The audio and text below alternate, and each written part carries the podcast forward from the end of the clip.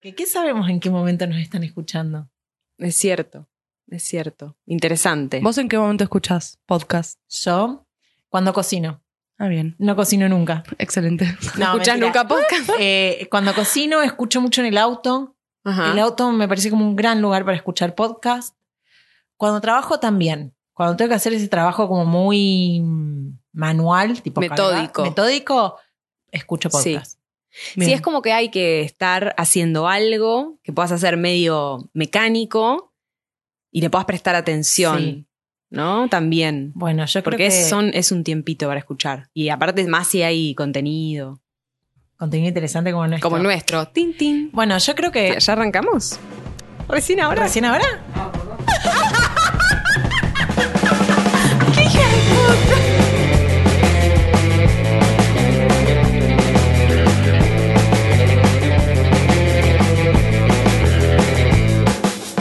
Bueno, esto es Furiosas, episodio 2, toma 999 mil.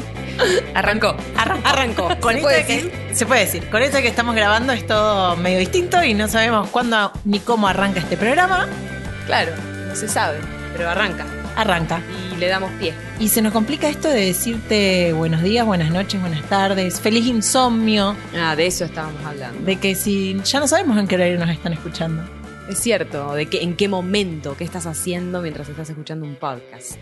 Yo creo que el episodio de hoy lo van a escuchar, lo van a parar y va a venir un buen momento después. Bueno, qué presión ahora. Vos decís, Ah. no sé, creo. Sí, es, puede ser, puede ser. ¿En qué nos habíamos quedado igual en el otro? Como habíamos dejado una puerta abierta. Una puerta recontra abierta. San, san, saran. Iba a decir unas piernas abiertas, pero Esa. era un mal chiste. Bueno, lo tenía que hacer ya, ya lo Ya lo hiciste. ya lo hiciste. Eh, habíamos dejado una puerta abierta de por qué cada vez que hablamos de vínculos vamos a- al sexo, ¿no? A la sexualidad. Entonces dijimos, bueno, Ahí está, mira, lo dijiste. sí, ¿quién te ha visto y quién te ve que el próximo podcast no hablamos de sexualidad? Ahí va. Así que de eso vamos a hablar hoy. Pero mismo lo acabas de decir, ¿por qué nos vamos al sexo, a la sexualidad? O sea, ¿por qué la sexualidad es el sexo únicamente? Claro, y ni hablar de que es, es el sexo y que por lo general muy heteronormativamente representado. Ahí va. Eso, como cómo vivimos la sexualidad, ¿no? O sea, yo me quedé preguntándome eso desde, este, desde mi experiencia. Es como, ¿y, y, y cómo, qué es para mí?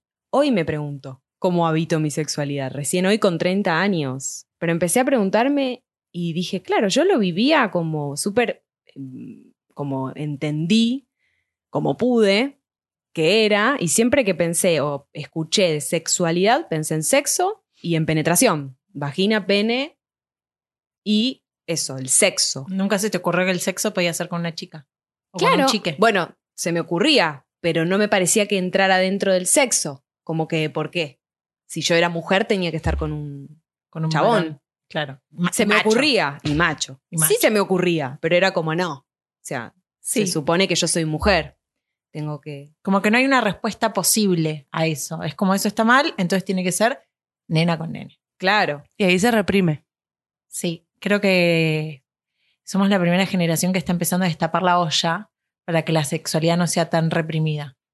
Y que no sea tabú también, ¿no? Es que en realidad es más lo que nos muestran o nos dicen que cómo tiene que ser la sexualidad. Y ahí nosotros es como que vamos, por ejemplo, ¿no? Eh, la nena con el nene y así sucesivamente. Y lo que no está dentro de eso está mal O es morbo. o no se Sol- puede solamente o no es- se debería. O es Y eso lleva a, listo, esto está mal, no se hace, no se hace, no se hace. Pero sigue siendo por ahí un deseo, un pensamiento que vamos reprimiendo.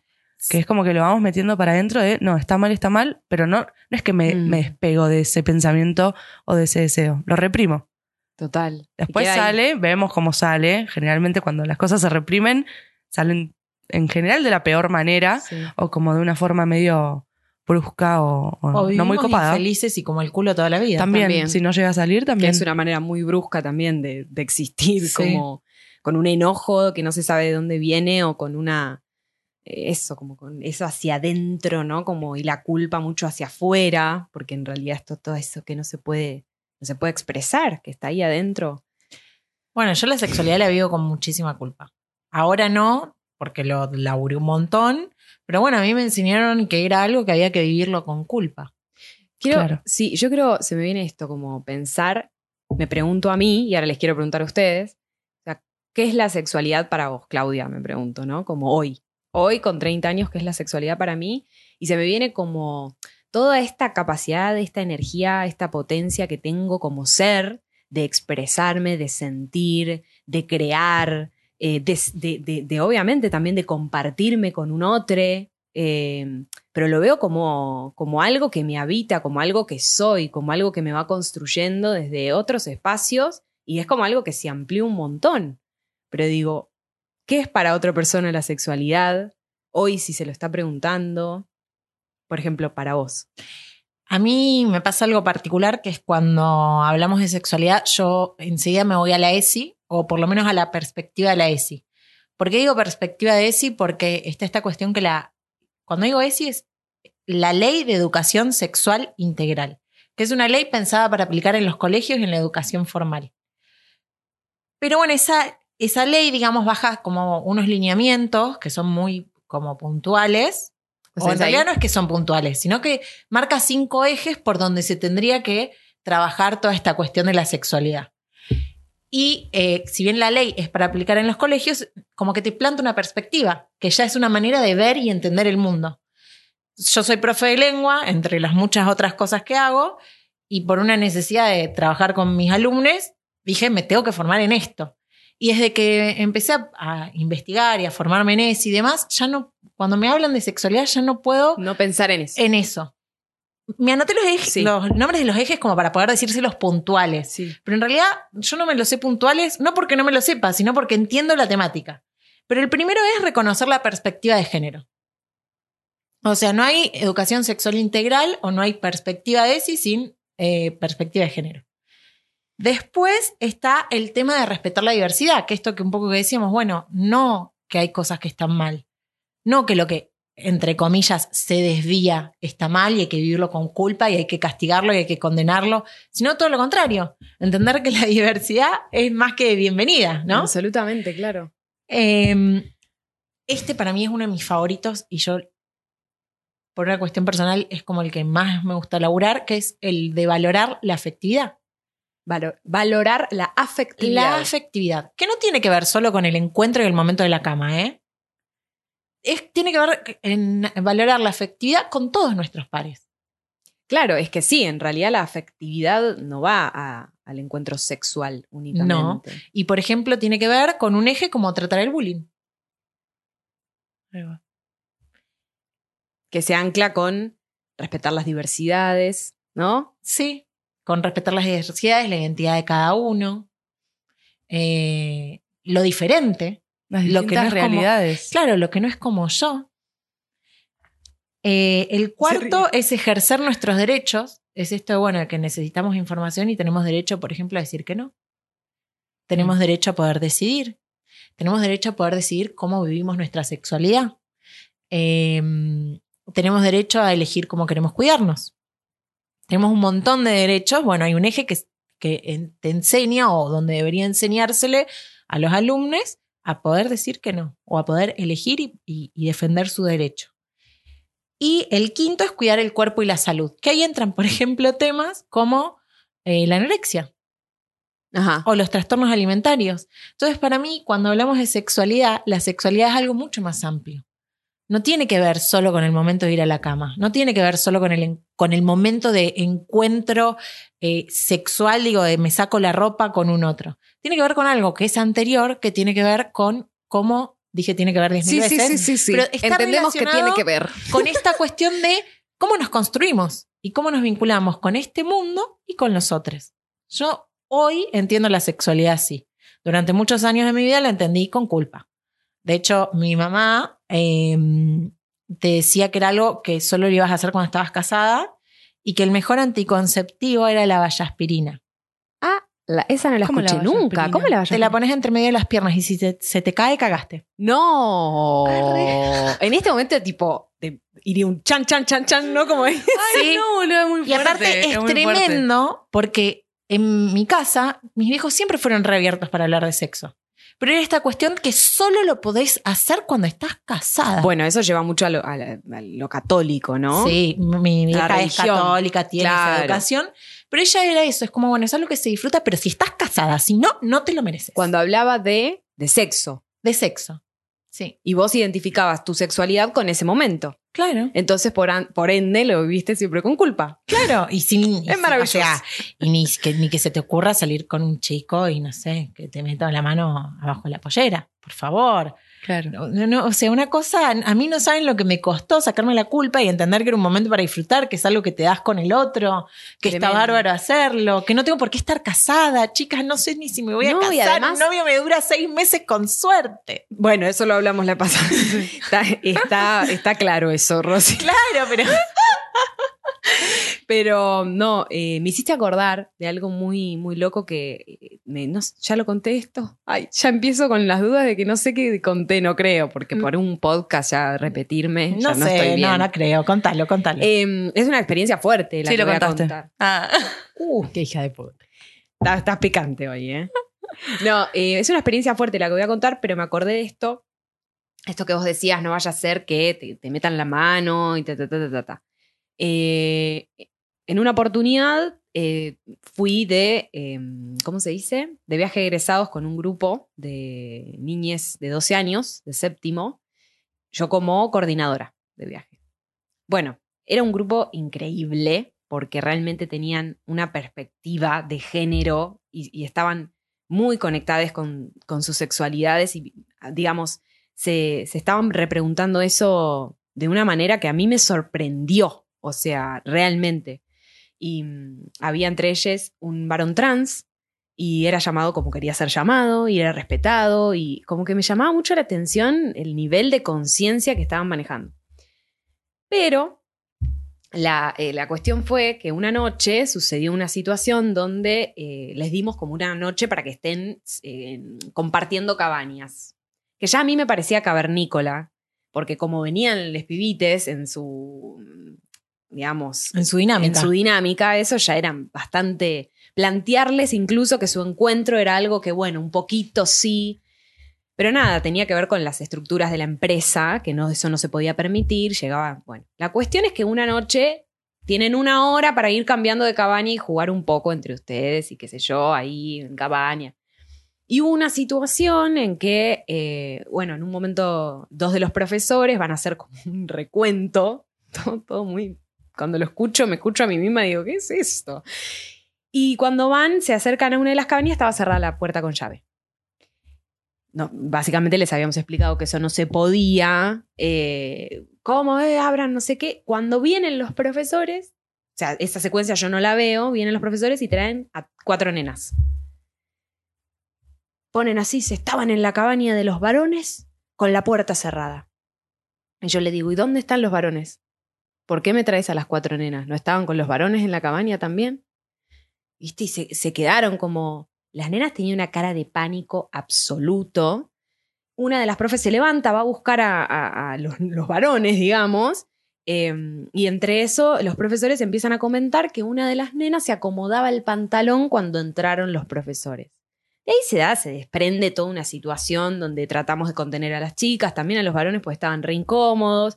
Hablamos un poco, se van cada uno, y en un momento nos llaman las nenas desde su cabaña que estaban súper mal, y una nena dice, como me dice, eh, ni siquiera sé si me gustan los chicos o las chicas, y si quiero besar a alguien, y este señor me dice que alguien, que yo me estaba acomodando el pantalón, ¿viste? Y le digo, igual, si eso estuviera pasando, tampoco estaría mal si es con tu consentimiento. Y vos estabas repreguntando o, o investigando, compartiendo, digo. Ya se sentía culpable por algo que ni siquiera había hecho. Me Por algo que le dijeron. Porque la sexualidad tiene que ver con lo que nos enseñan también. Que para mí esto es lo más difícil para la generación de docentes a la que yo pertenezco, que es esta cuestión de que nosotros tenemos una educación sexual nula, nefasta. O sea, en- encima de que no la hubo, si la tuvimos fue muy poca y fue nefasta. Entonces está esta cuestión de que estamos, porque la sexualidad en algún punto es cómo construimos nuestra identidad.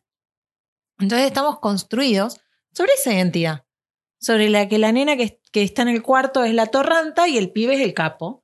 Y a la nena hay que castigarla y el pibe se sale con la suya. Sí, y además Y ese- que la- en el lugar donde la exploración Tiene que estar es- permitida. No, y claro, y en este punto estaba como mal visto si llegaba a suceder una... Digo, hay un montón de formas de abarcar esa situación. Sí, como que ya es lo prohibido, es lo que está mal, es lo que no hay que hacer. ¿Y cómo que es lo que no hay que hacer? Sí. A ver, chicos, la se- chiques, la sexualidad es salud. Entonces, sí, obvio, tenés que tener una madurez para enfrentarte a lo que implica el acto del acto sexual, que no es la sexualidad. Pero hay que también acompañar ese desarrollo. Porque todos tenemos sexo. Y el que diga lo contrario, o es porque hizo un voto y le está pasando por el culo, o no, porque bueno, tiene. Bueno, ahí todos tenemos sexo también, viste que recién compartíamos los, las definiciones. Sí. Como que también la sexualidad nos lleva al sexo. ¿Y el sexo qué es? El sexo tiene que ver con nuestro genit, no como o es el acto sexual o el coito. ¿Y qué es el acto un montón sexual? de palabras. decir. ¿Y qué es el Bueno, acto pero en general relacionamos el sexo con el acto sexual. ¿Y qué es el Pero acto es eso. sexual? Y pero si lo definimos de otra forma, sería la sexualidad. Sí. Es- yo igual para mí está bien. O sea, para mí o, son dos cosas diferentes. Yo ponele, o, cuando vos le preguntabas a Roy, ella explicaba lo que, lo que decía de la mamá. Te pregunté a vos al final. Claro, viste, entonces me, me- me pregunto a mí misma. Muy ¿Qué bien. pienso yo de la sexualidad? amor, bueno, porque yo tengo, que- sé hacer perdón. valer mis derechos. Claro. Te pido perdón. Eh, no, yo me acordaba esto de que eh, a mí me pasaba que yo dividía esto del sexo y la sexualidad, ¿no? En, en mi caso, mi familia siempre se habló mucho de sexo todo el tiempo. Más mis abuelos, era como, nosotros seguimos fifando. Ay, no. Nos contaban todo. Bueno, mis viejos también, como. En, en mi colegio, por suerte, nos, nos dieron mucha, mucha educación sexual, pero en mi casa también la tenía. Y mm, siempre estuvo como esta diferencia, ¿no? De la sexualidad y el sexo. Con respecto a la sexualidad, por ejemplo, mi abuela siempre me decía de chica, eh, no sé, me preguntaba por el noviecito y me decía, si a vos te gusta una nena, yo te voy a amar igual. Y a ella la voy a amar igual. O sea, vos tu- podés venir con cualquier persona que vos, que vos ames y está perfecto, bueno, y todo eso, ¿no? Y el sexo sí lo vivía con más culpa como Ro. O sea, como que el sexo, no Mm. tanto con culpa, pero era como esto de estar muy marcado, tenés que hacerlo con alguien que vos, más allá del que, que vos quieras, porque eso es lógico, pero que estés enamorada y que te sientas cómoda y que te ames. guste, que ames, que también te amen y que también te hagan sentir bien. No tanto para el casamiento, pero sí como toda esa historia, bueno, muy Disney, como soy yo, como me criaron y con toda la, la peli del príncipe azul. Y así sí a era romperla. como... No, mentira. Que así sí era como más, tipo, bueno, mm, me cuido, me, me prohíbo por ahí las cosas que, esto que hablábamos la otra vez, ¿no? Como el deseo. Yo les contaba Eh. que no es que me lo prohibía, pero no me nacía tanto, así constantemente. Eh, pero tenía muy dividido esto de la sexualidad y el sexo, como dos cosas completamente distintas que siempre se vivió en, en mi familia como algo más, como algo de la vida, como si fuera un tema de trabajo, un tema Claro, de estudio. cero tabú. tema de, claro, cero No, tabú. no. En mi casa, tipo, cero información. Cero. Claro. Cero información real. En mi casa, digamos, directamente, o sea, la familia directa, y después en es- esparcido ahí en, en el. En la familia, tíes, primes, como no, no estaba ese tema, súper tabú, y de hecho, una prima mía fue la primera que abrió, tipo, eh, saliendo con una mujer y empezó a presentarlo, y de repente era como que todos, todos los padres tenían miedo que sus hijos sean todos gays, como que vos también, a vos también te gustan las mujeres, como que empezó a generar un movimiento y nada, se tomó como, ah, bueno, ella y quedó ahí. Es una etapa. Sí, ya no. se le va a pasar. No, demostró que no, demostró que es una persona que está ahí abierta y compartiendo y trajo como eso, pero no es que eso abrió un debate, que en algún momento se, abrió- se habló de sexualidad en la familia. Bueno, Digo, es re loco eso. esas Sí. en, en definitiva son las puertas de entrada a la ESI. Porque esos momentos son. A ver, porque la educación sexual, yo me voy para ese lado porque es el mío, pero la educación sexual hay como dos formas de, enseñarla. Una es, bueno, la pongo en el programa y ahora te toca ver esto y, lo hablamos. Y hay otras que, son puertas de entrada que se te van abriendo. De repente, me pasó a mí, que fue cuando dije, tengo que ir a hacer un taller, eh, tengo que empezar a estudiar esto, dando taller, pongo un ejemplo y digo, bueno, cuando a una chica le gusta un chico. Y una nena de siete años me dice, no, bueno, en mi colegio es hermolido porque a mi amiguita le gustan las chicas. Va al colegio católico. Y ahí yo la miro y le digo, claro, es que te pueden gustar las chicas, los chicos. Claro. Bueno, les doy toda la explicación. Y yo de ahí me fui pensando a mi casa, claro, tengo que tener una herramienta para aprovechar esos momentos. Porque la nena tenía la duda de realmente si eso podía ser o no podía ser. Claro. Claro que podía ser. Y esos, esas- esos momentos para mí son re valiosos porque son puertas de entrada a la. Totalmente, totalmente. Sí, y, y- esto, puertas de entrada a, a- a nuestra educación, claro, nuestra educación desde un montón de, de formas, o sea, como que te marcan, ¿no? Eh, rituales de iniciación se me vino. El otro día lo hablaba con una amiga y se me vino esa palabra de estos rituales de iniciación que tenemos, desde tu primera vez, la primera vez que hablaste de ese tema, la primera vez que te tocaste, ¿no? Como empiezan a... Bueno. ¿De qué te reís? no me acordé de cosas. A ver, Ah, comparta, bueno, comparta, con la Queremos reírnos. Sí, no, no, muy fuerte. Eh, haciendo referencia a esto que en mi casa como que se habla como si nada. Yo me acuerdo que mi primera vez la tuve con mi primer novio. Y llegué a mi- yo ya era bastante grande, tenía 21 años, y llegué a mi casa. Es y- otra cosa, perdón. Sí. La edad, porque grande, ¿no? Como que había una prisa. Sí, Sí, por- por también, sí, sí, desvirgarse. Era tremendo el que Desvirgarse. Perdón, todo me continúa. Disculpame. Bien, llego a casa y yo tipo abro la puerta. Hola, ayer debuté. No, Tipo, tuve mi primera vez, hola familia, y todos tipo... No, no, no, no. pero espectacular. Es la Eh, más yo lo pienso y digo, ay, no, no, no. Eso me hace acordar a un, boluda. a un capítulo de no sé si es Cualca o por ahora, que hacen Male Pichot y Sí, Ah, el de... no sé. el del sexo no es tabú. Sí, es tremendo. Y es, ese- igual, o sea, es ese hablando momento. con los viejos Hola, ayer debuté. Sí. o Igual, hola, yo acabo de decirlo- ayer tragué semen. No sé, Claro. qué sé yo, como ir y decir, acabo mesa. de, de decir, es lo más sano. En realidad no sé si es lo más sano. Cada uno en su justa Sí, medida, depende. ¿no? Pero est- está bueno y lo que me parece súper sano es esto de que esté la posibilidad de hablarlo. Sí, de traer- total. Porque aparte, nos, tenemos esta como mirada unidireccional, ¿no? Que la sexualidad es una y se vive de una manera. Y hay un montón de formas de vivirla. Chicas, está todo el movimiento kinky. Todo el movimiento BDSM. Bueno, eso aclárame todo porque yo soy como una Marta que no. no- Bueno, todo el movimiento cosas- le- Estas cosas no las sé yo, nena. No quiero meter la pata, pero entran, creo que todos bajo el paraguas del, los que nombré, ¿no? Bajo el paraguas del BDSM, que es Bonding, Domination, Submission, y la M creo que es por masoqui- masoquismo. Que son formas de vivir la sexualidad o, de tener un encuentro sexual distinto. Donde en realidad, por ejemplo, el coito queda en el plano 999.000. Y cuando vos con, concertás, ¿es la palabra? El coito, a- hablamos de. El iba a ser la mete-saca. seña. Sí, el mete saca. La seña. es lo que pensamos Si cuando. alguien está viendo la filmación, me ve hacer esto. Claro. Bárbaro. el, El mete saca, Claro. sí, la penetración. la penetración. La penetración en esos tipos de sexualidades muchas veces, pero queda recontra relegada. Porque Claro, la no viven es- de otra forma. Y es válida vivir de otra forma. Por ejemplo, la gente mm, que están eh, en el cuero, que les gusta vestirse de cuero. Mm.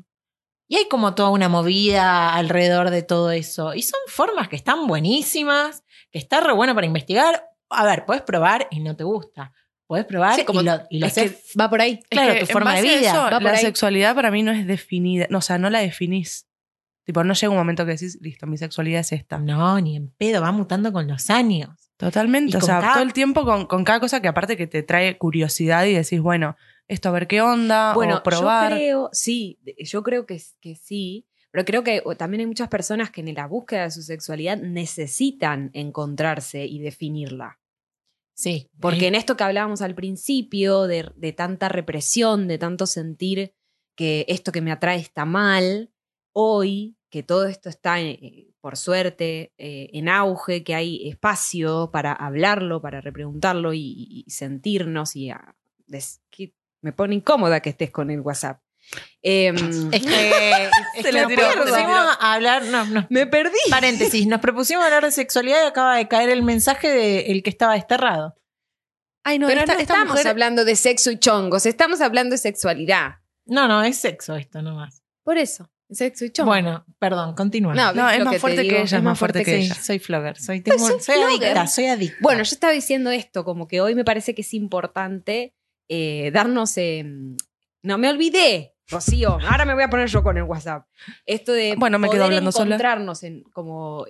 Siento que para algunas personas es importante poder encontrarse con su sexualidad y definirla también. Y que después, por otro lado, va la experimentación sexual o la exploración sexual en el espacio íntimo, donde podem- puede gustarnos eh, vestirnos de cuero, vestirnos de princesa, vestirnos de marinero, marinere. Los Pero esa finger. definición es por un momento. ¿Cómo? Sí, porque Esa en realidad, definición. vos no, me- yo hablo de la sexualidad como identificación con en realidad es el género. identidad. Es, es lograr que el género Ah, es parte de la sexualidad. Por eso. Ahí está la cuestión, no es que es toda la Ahí sexualidad. La, identi- la identidad de género es parte de la sexualidad. Por eso me refería a que en ese sentido, a esa identidad, hay muchas personas que dentro de su sexualidad necesitan encontrar esa definición que hoy se abre, se apertura eh, por todos estos espacios que existen, ¿no? Pero bueno, es Porque parte de la Es sexualidad. quién sos, en definitiva. ¿No? Tu, tu- eh, la- tu identidad de género es quién sos. Y, no sé. No es lo único, no es lo único. Por eso No, digo, no, es no digo que, parte. que no sea lo Pero único, por eso pero. hay gente que necesita definirlo. Porque en realidad también, esto creo que ya nos vamos un poco por las ramas, pero cuando vos sos nena o nene, y como que cumplís con todo lo que el role model, el modelo que te ponen, es mucho más sencillo, porque en realidad hiciste todo ese proceso sin ningún cuestionamiento. Pero lo hiciste. Es y que- ni siquiera te pusiste a pensar que lo hiciste. Es que para mí viene desde eso, desde lo femenino y lo masculino. ¿Qué es femenino y qué es masculino? ¿Por qué esa división? ¿Y por qué binario? Bueno, no, que pero si viene- arrancamos con Claro. las preguntas, preguntamos de acá. para género y Ah, no, no, para pero digo, o sea, ¿eh? Lo Nos que es biológico, sí, eso No, está pero- claro, pero después la sexualidad y, y la identificación de cada uno no es en femenino, masculino, soy nena, soy Totalmente. nene. No, no, no, no, pero yo lo hablo, por ejemplo, eh, en, el, en el sentido de que, como, no sé, digo, una persona que dice yo reconozco hoy mi sexualidad, o sea, acepta que le gustan las mujeres. Sí, A eso me refiero. pero que es un momento. Que puede ser un momento, como no, que puede ser definitivo. yo siento pero que dentro de este, de, de- de esto que hablábamos al principio, vuelvo a repetir esto, como dentro de, de- de tanta represión, las personas que pueden hoy encontrarse con su sexualidad y aceptar que les gusta una persona de su mismo género, por ejemplo, no sé si te van a decir es un momento, digamos, identificarse con eso es re importante y es como... Es, es No, que es no, bueno que nadie esa se le no, no, ocurriría digo- pensar que la heterosexualidad es un momento. Claro. es que yo lo Y estoy, en viendo- realidad puede yo lo serlo. estoy diciendo desde ese lado. Claro. Yo lo estoy diciendo desde Sí. el lado de que, bueno, la heterosexualidad es un momento porque después vas viendo y vas probando o te vas dejando llevar por el deseo, lo que sea. No digo que está mal identificarse cuando uno despertó o uno reconoció lo que realmente le gusta O o, o le atrae y lo que siente, sino que también puede pasar de nuevo que digas, no, bueno, ahora otra cosa. O ahora me interesa Eso, algo más. Eso, eso sí, por supuesto, es, digamos, re, pero yo siento esto, como que es importante darle espacio a que las personas que están en esa búsqueda tan profunda de reconocerse y como tan difícil con todo lo que estamos nombrando, poder identificarse y, y decir, bueno, me siento de esta manera, mismo esto, ser un varón trans, una mujer Sí. trans, o sea, hoy se abren tantas formas que a mí me maravilla, me encanta, o sea, me parece hermoso. Y yo en lo personal no me identifico con nada. O sea, hoy soy, Claro. digamos, es como que no me queda otra que ser, decir soy mujer, ¿no? Eso es lo que digo. Pero qué sé yo, no sé, hace años que no me depilo las axilas, por ejemplo, ¿entendés? Y es como, ah, dentro del rango mujer, eso está mal. Eh, digo, Sos ah, una desviada, Claudia. y, y- y un montón de cosas más.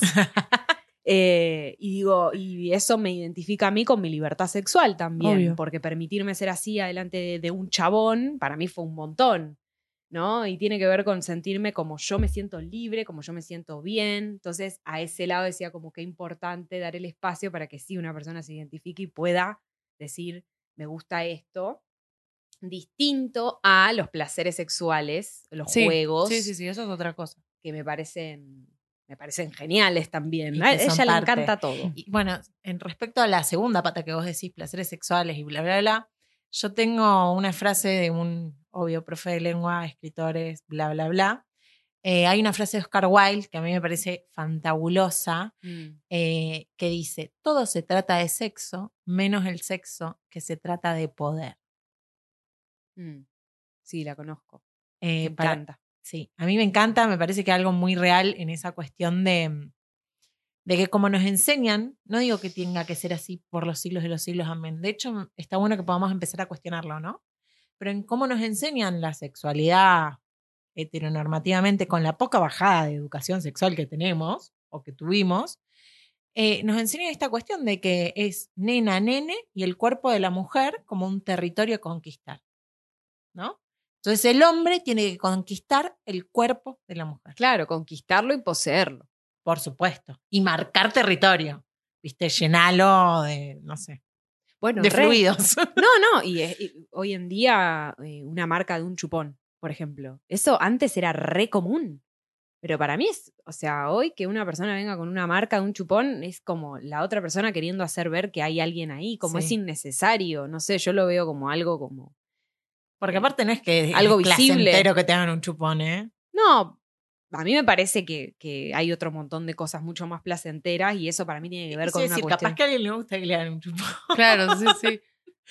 Sí, no sé, no, No, no- no claro, estoy sí, jugando los buscos, los buscos, los gustos sexuales, sino como, como hace referencia a esto que decís.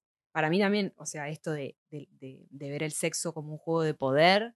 Bueno, pero Eh. antes igual cuando se veía, volviendo al tema de los chupones, ¿no? Pero me hiciste acordar, antes cuando se veía tanto, era también esto, tipo, muestro que lo tuve, que gané o que conseguí. Claro. Sí. Por eso, hoy lo- a mí me resulta re fuerte. Yo, una vuelta, me acuerdo de chica, venía de estar en el parque eh, en Devoto con un noviecito que tenía y, y me subí. y- ay, me acabo de acordar de toda esa secuencia. No estaba con un noviecito. Ajá, estaba, Estaba con el, amigo del noviecito. No.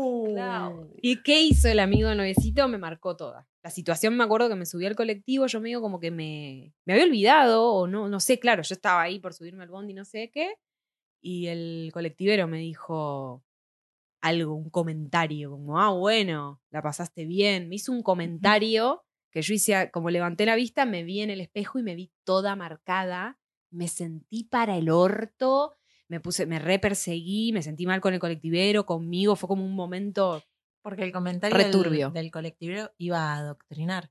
Que eso es lo que me lleva.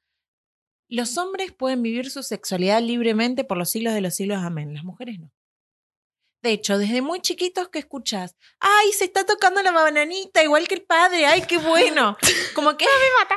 la bananita Es verdad, como que el, el, el comentario es que los chicos tienen que masturbarse. Los chicos. Sí. Con O. Vos no te vayas a tocar. Ahora, No las se puede. no se masturban. No. Nunca nos hablan de masturbación femenina. Ya pedir placer es un montón, ¿no? Pero nunca nos hablan de masturbación femenina, como que al nene se le enseña desde chiquito que tiene que toque- toquetearse, que tiene que estar dispuesto, que esto, que lo otro. La mujer es como que no, vos eso no existe. Mm. De hecho, voy a contar una anécdota re graciosa, pero con mis compañeras, era la época del BB Chat. Salió ¿El este qué? tema, el, El chat Blackberry. de BBM, el Blackberry. Ah, Eran sí. como los primeros grupos, así estoy hablando sí, del año sí, del sí, pedo. sí, sí, ñaupa. Que le viene 18, ñaupa. Me gusta decir 17 eso, años, sí, ñaupa. del año del ñaupa. Y una de mis compañeras, Ñau- un día sale este tema, ¿no? No sé qué es ñaupa. No sé, ¿Qué ñaupa? La ñaupa. Rascate la ñaupa. ¿Cómo era eso? Sí. Bueno, Em, ¿nos olvidamos de nuevo? Bueno, una de mis compañeras, salió todo este tema y una de mis compañeras dice, bueno, yo voy a probar a hacerme la paja. Porque si ellos están hablando todo el tiempo Ay, de me esto. muero, Y mandan el chat, chicas, acabo de probar, está buenísimo, pruébenlo. Espectacular. Ay, no, no, me Espectacular. Yo me acuerdo que eso en su momento fue re disruptivo. Absoluto, sí. De Total. hecho, vos decís el año de ñaupa. Esto de no nombrar los genitales por su nombre. No es vulva, no es pene. Es la cachufleta, claro, sí. Es es la, la cucona, es la... La chichichiri. Claro. ¿Qué dices? Nadie le dijo chichichiri nunca. Pero puedes decirle de cualquier que le manera. digan chichichiri, no ¿eh? sé, pero puedes decirle de cualquier manera menos lo que es. La rana seca. Ay, no, no. ¿Qué es? No, no. ¿Qué Ella sola la sale con esta Sí. frase, no, no. Yo siempre me muere la risa, tipo, cuando no sabes cómo... Bueno, la rana seca. Tira, tira otro más, por favor. Sí, sí. No uso ese. La rana seca, no la Sí. escuché en mi vida. ¿A qué refiere? Ah, a que está. a que el- Hay telaraña. Sí, sí. Pero no lo uso en ese contexto. Lo uso cuando empiezan con esto de que no le pueden poner el nombre. Bueno, ¿y qué le decimos? ¿Vagina, concha? Eh, como quieras, en realidad. No, pero porque también he es- escuchado que decir vagina no es correspondiente, como que No, porque la vagina es lo de adentro. Cla- Ah. Eso. Y lo de afuera, que es la vulva, es, digamos, como los labios, es la vulva. Entonces Y es vulva. Claro, Sí. pero mirá qué tremendo que falta una palabra para, mm, qué sé yo, nosotros hablamos del hombre del pene y es como que, bueno, ahí está completo. En la mujer no, es o vagina o vulva. Claro, para completar. Pa- el- en- para completar, ahora está medio de moda decirle vulvagina, como tratando de decir, bueno, es todo. Porque los labios cubren, el clítoris está en la. Bueno, y ahí. Claro. Em, pero sí, vulva, vulva. Y bueno, igual, sí, vulva, está bien, Sí, vulva y pene. Sí. Está bien. No, bueno, no sé de dónde también vendrá esto de cambiarle el nombre o jugar un poco, o sea, mismo del, del pudor, del tabú, De lo reprimido. de lo Sí, de lo que- reprimido, sí. de- porque el sexo está puesto en un lugar así también. En o sea, hablar. eh, Obvio, no te dicen tampoco la palabra la sexo energía, de chico. la energía escorpiana, vos sabrás, que trae, ¿no? Que trae esa energía de lo reprimido, del sexo, de la muerte, de todo eso que en esta cultura la tenemos como Oculta. oculto. Y claro, que despierte las sexualidades, eso aparece, eso empieza a dejar de estar oculto, eso empieza a presentarse. Y bueno, despiertan las sexualidades, despiertan un montón de formas, un montón de maneras. Em, se me venía todo esto, no sé por qué, nadie lo sabe. Y después me quedé pensando en lo de la masturbación, que también yo escuché hace poco, estuve en una tipo en un encuentro de, charlas sobre la sexualidad. eh, lo daba un, un varón, eh, desconozco, o sea, un varón daba esto, y hablaba de que eh, el hombre también, el varón también, se identifica cuando hace la- se masturba con un espacio de hay que hacerlo rápido, eh, ¿no? Escondido, con una imagen de una mina eh, abierta de gambas, con dos tetas gigantes, que esto nos abre mucho la, la puerta a lo del porno, ¿no? Mm. Como, y cómo eso nos, nos moldea la sexualidad, y él contaba eso, como en el porno no hay risas, en el porno nadie se le escapa un pedo, en el porno nadie tiene ganas de hacer pis y se levanta y corta el polvo, eh, no sé, es como que todo está hecho Todo perfecto. en pos de esa perfección y ese, entonces y los cuerpos, ni hablar de lo que son los cuerpos. Después Nadie se encontra- calambra. Mm. Nadie se acalambra, nadie se cansa, es- todos Nadie acaban, chiva. la mujer grita tremendamente. Nadie dice, esto me gusta, esto no me gusta. Entonces- Nadie dice no, la mujer nunca dice no en el porno. Eso me parece medio tremendo. No, no, medio. O sea, es, es todo una construcción. Entonces, eh, traía eso, ¿no? Como nosotros vemos eso, nosotros observamos, tenemos eso súper metido, eh, inevitablemente. Creo que yo habré visto porno de chica muy pocas veces eh, y, y era eso, como, me- me- digamos, ni siquiera sentía que me calentaba. O sea, me acuerdo, me estoy acordando del momento en mi vida, ni siquiera sentía que me calentaba, pero era como, bueno, ver qué onda, ¿no? A ver qué Tampoco estaría mal que te caliente, ¿eh? No, Yo me Pero acuerdo la primera vez que vi porno, chicas, no, no. Me puse a llorar. Literal, dije. no, "Ah, que sí. No, pero aparte, yo Disney, les recuerdo Pará, y, y era- siempre lo voy a, me lo voy a tatuar. pregunta, ¿Eras virgen o ya? Era re chiquita, ¿Pero tenía por qué 10 virgen? años. Ah, ah, tenía claro. 10 años. No es virgen. Claro, es verdad. No No, es es virgen. virgen. O sea, Ah, ya había tenido, sí, es cierto, hay que No es desterrar esa palabra. No sí. es virgen. Ya habías tenido relación, ni siquiera se rompe el himen. O bueno, sea, es todo que un mito. virgen viene de Es esto, un del mito. territorio. No, pero también tiene que ver con esto, con que es terreno virgen, es Claro. lo que hay que Claro. No, sí, No, y es un molde. Es un molde, virgencitas, boludo. Las Sí. mujeres, las niñas, pues no, me voy, mira, me no pongo. te enojes, no te enojes. No, no, Me pero tiene razón. Mira, qué bueno que, que lo dije y que metí la pata. Es Ahí va. cierto, hay que desterrarlo. No, no, pero era chiquitita, tenía 10 años. Era cuando mis compañeritos era todos ya tipo viendo porno y yo dije, bueno, a ver qué onda el porno. Y me acuerdo que nos juntamos con mis amigas a ver porno, a ver qué era. Y yo, y en toda esta imagen de Disney y Amor Perfecto y Príncipe Azul, enganchamos que encima no era entrar a una página, o sea, era algún programa medio que en ese momento eran decodificados, no sé cómo mierda era, eh, que enganchamos así tipo 3 de la mañana en los canales más... En ISAT en general había bastante Bueno. porno. La cosa es que nada, era una Dato. secuencia bastante turbia igual y, y como que yo me quedé ahí mirando y dije, ¿esto hacen mis papás así? Con tanta violencia, como no que te era gustó todo- nada. No, yo dije, no, la puta madre, no, no, no, ¿qué carajo es esto? Me puse a llorar, mis amigas tipo, flaca, ¿qué te pasa? Y nada, como que tuve una secuencia horrible. Dije, ¿qué carajo es esto? Como que no me imaginaba la sexualidad así, porque, vuelvo a repetir, Disney, ¿no? Y era todo hermoso. No, Eh, y porque tenías unos papás que hablaban de eso. Para mí es clave que decís esto de esto con tanta violencia. Y La además- violencia. Sí, y que además tampoco, bueno, vos te viste eso y, y auto, y esa es como decíamos la puerta de entrada. Viste eso y dijiste, esto es el sexo. Te identificaste y dijiste, uy, como, ¿entendés? ¿A Sí, dónde como- llega la- esa información, digamos? Sí, sí, sí. Y, después, ¿cómo te sentiste al No, yo me, seguir? No, y después me acuerdo que al otro día fui y le conté a mi mamá, porque hablábamos todo. Claro. Entonces le dije, che, ma, ayer vi porno por primera vez, no me gustó, me puse a llorar, no pensé que era así, no sé qué. Mi vieja re preocupada, tipo, ¿el papá de tu amiga les hizo algo? ¿Las obligó a ver porno? Ay, no. no, no, nada que ver, no. Claro, está no bien igual. Está bueno. sí, sí, Sí. sí, obvio, pero ah, bueno, ella es psicopedagoga. O Claro. sea, es como que todo con, con eso, ¿no? Pero nada, le expliqué que no, que no había- habíamos visto para ver. Y me dijo, bueno, nada, tranquila, el porno es todo mentira, me dijo. O sea, no, no, no es así en todo.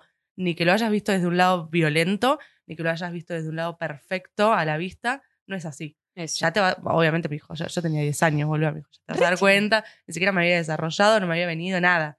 Y nada, bueno, a partir de eso, yo como que fui viendo, o sea, en base a lo que yo también iba experimentando. Pero bueno, siempre esto de cómo te marca también eh, cu- cuando ves lo, eh, porno en este caso, de qué forma vos interpretás Tal cual. eh, cómo, cómo es la, la sexualidad o el sexo en sí. Y perdón, y qué importante, qué importante tener la posibilidad de hablarlo como vos lo tuviste con tu mamá.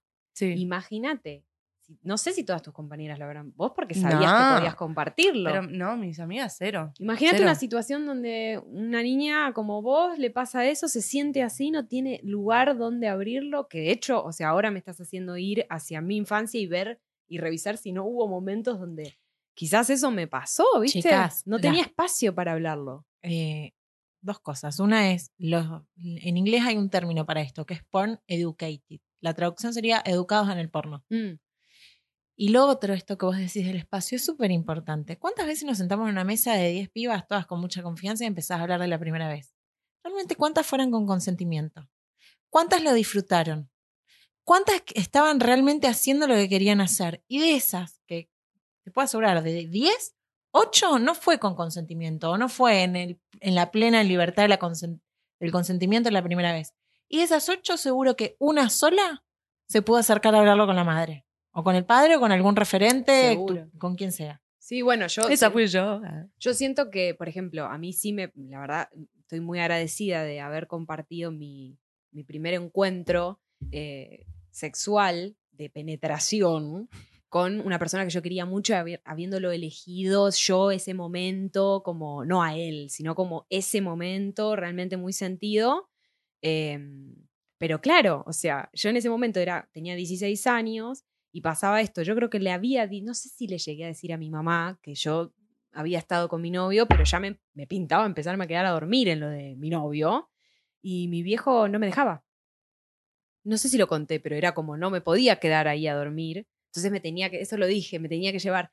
Y no solo eso, tenía que, que mentir, que me quedaba en lo de una amiga. O sea, si bien fue re lindo para mí, había algo en lo cual seguía haciendo algo oculto, seguía haciendo algo que estaba haciendo que estaba Bueno, mal, Que No significa no que, lo tenés que disfrutar. que no lo podía Que decir. no es para vos. Sí, sí, re loco, estaba ahí presente, pero bueno. nada, igual no significa, o sea, yo hablaba todas estas cosas, no significa que haya ocultado un montón más. O que no haya dicho por qué. También está tu intimidad, por Obvio. supuesto. No, no, más allá de la intimidad, pero esta, estas, estas cosas de que por ahí está bueno hablarlas y uno se lo guarda o por vergüenza o por pudor o porque mm, va a estar mal visto, esto no debería haberlo hecho, esas cosas. O sea, hay un montón que tampoco, por más que yo tenga buena, buen, buena Sí, comunicación sí, con, entiendo, con mi familia, hay cosas que sigo tapando por estas cuestiones que obviamente... Es que hay están algo que alrededor. nos, nos atraviesa a todos, Sí, porque Sí, es cultural. nos atraviesa a todos. Eh, Y, ah, ¿sabes lo que iba a, iba a hacer una pregunta? Eh, que se va un poco de tema, ¿no? Pero el tema de, entonces, no, no, no. del- de, de la pornografía, del porno. Mm. Desde que, o sea, cuando salió lo que es la primera imagen, el primer video, lo que sea, de lo que es la pornografía. Anteriormente ya había gente teniendo relaciones sexuales. ¿Qué llevó a sus relaciones sexuales? Que ya vivían, ya sabían Para cómo mí, era sí. exactamente y lo que se vive y lo que es la realidad. Foucault, la historia de la sexualidad. De hecho, en el medioevo se Ah, tenía sexo en la cama común. No, pero En el ella medio dice, para mí es una industria, ¿eh? es una industria. La- el porno es una industria, entra dentro del consumo. No, ella Ah, lo que dice No, no, no, eso es lo que está preguntando. es eso. No, es eso, de que nosotras nos preguntamos, ¿no? Que esto, no nos preguntamos, pero decimos que el porno que es todo totalmente distinto a lo que es realmente y que nos muestran algo que a lo que nos tenemos que parecer o lo que tendríamos que hacer y cómo debería ser. Pero cómo se llega a eso si anteriormente ya había gente que lo hacía realmente como es. Es una industria. Eso era lo que, por eso es consumo.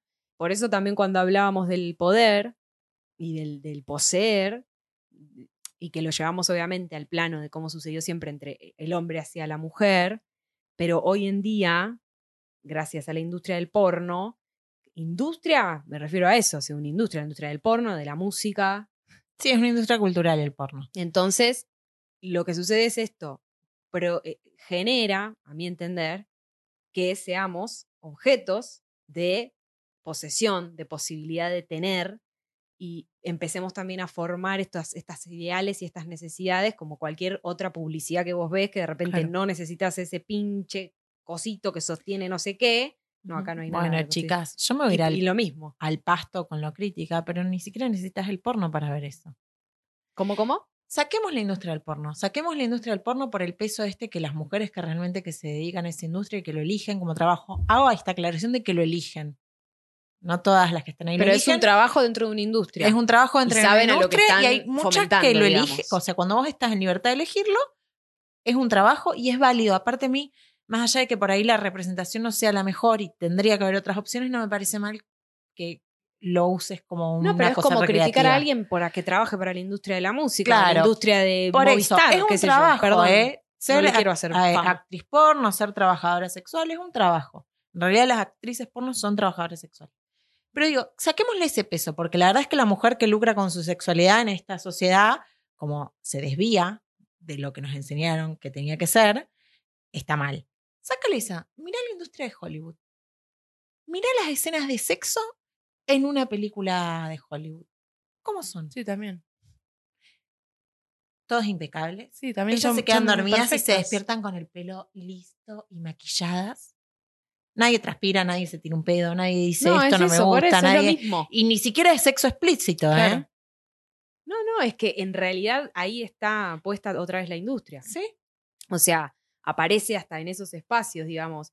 No es solamente eh, cuando ves pornografía. O sea, el porno está en, en- en todo eso. Es como cualquier otra cosa. Como Sí. vos ves dentro de una película, ves publicidades. O sea, eh, o como la bandera yankee, digamos. La encontrás, vos ves una película, te pones a observar y la banderita está metida en cualquier lado. Porque les descuentan impuestos Bueno, para que eso esté ahí. quiero decir, O sea, no deja de ser Ah, parte hermoso. de lo mismo, Sí. ¿entendés?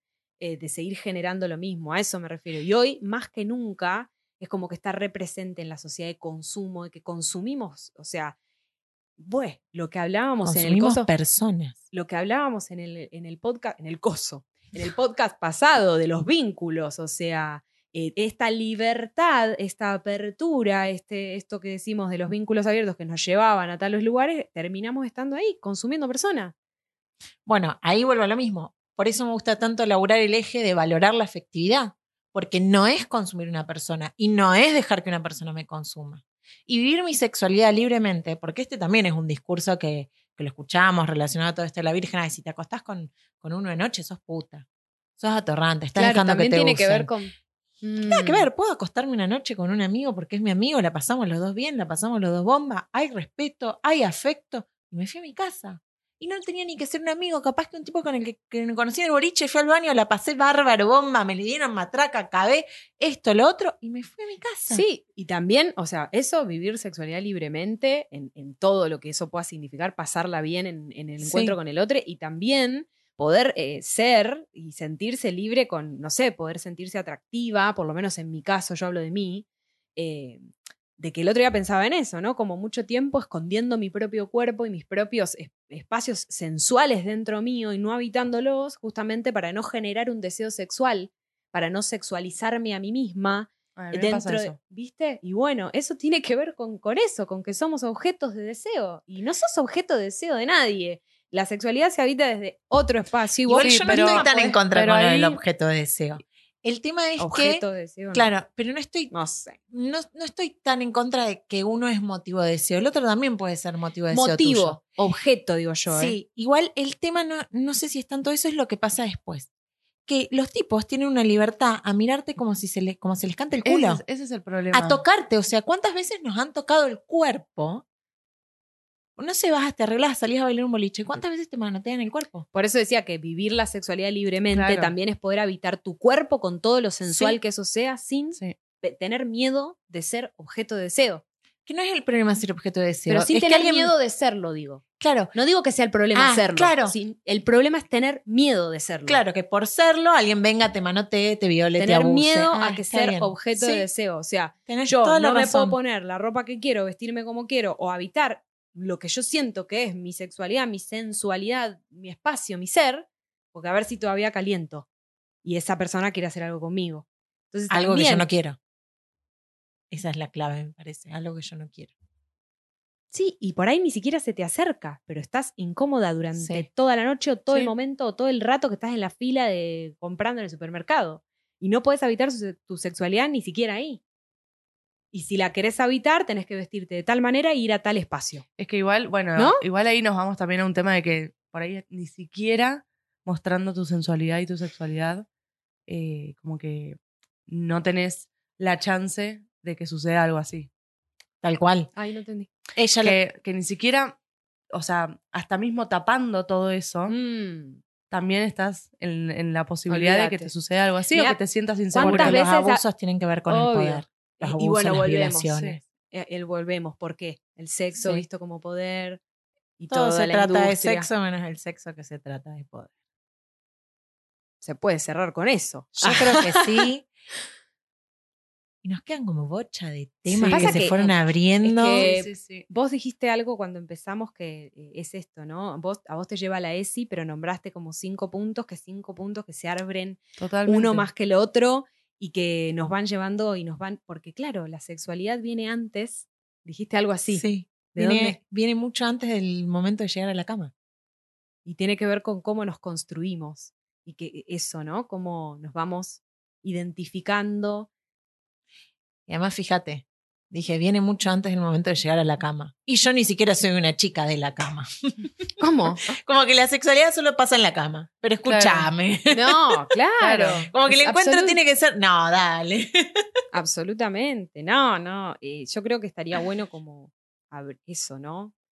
Eh, abrir siempre el espacio para que las personas se, se expresen y hablen, mismo en grupos de amigues, como que a veces no solo, por ahí en las familias no sucede y en los grupos de amigues está todo el tiempo el juego con palabras que no hay que jugar. Las familias Eh, son en el- las me primeras resistencias para la Es ESI cuando tenés que trabajarla en el colegio. ¿eh? La Claro, familia y pero cómo vos también te, te- muestran todo chiques, esto. con 30 años, todavía habito espacios donde se ríen de la sexualidad, hacen chistes con la sexualidad de alguien. Digo, es importante llevarlo al, ahí, al cotidiano, al estar tomando una birra y si alguien hace un chiste con respecto a eso es como no es gracioso o no es un chiste, Claro. estás hablando de algo súper privado, íntimo o personal o, o nada. O mismo con, Que tiene que ver con con tu gente más cercana, de que todavía hay gente que no, mm, como que tampoco se siente eh, o, o bien o, o libre de poder expresar, de poder hablar de lo que le pasa internamente con respecto a su sexualidad. Es que por ahí hay una persona ahí que está intentando expresar su sexualidad y no sabe cómo y tiraste eso y Sí, olvídate. Retrocedió Le 20.000 cagaste la vida. casilleros. Sí.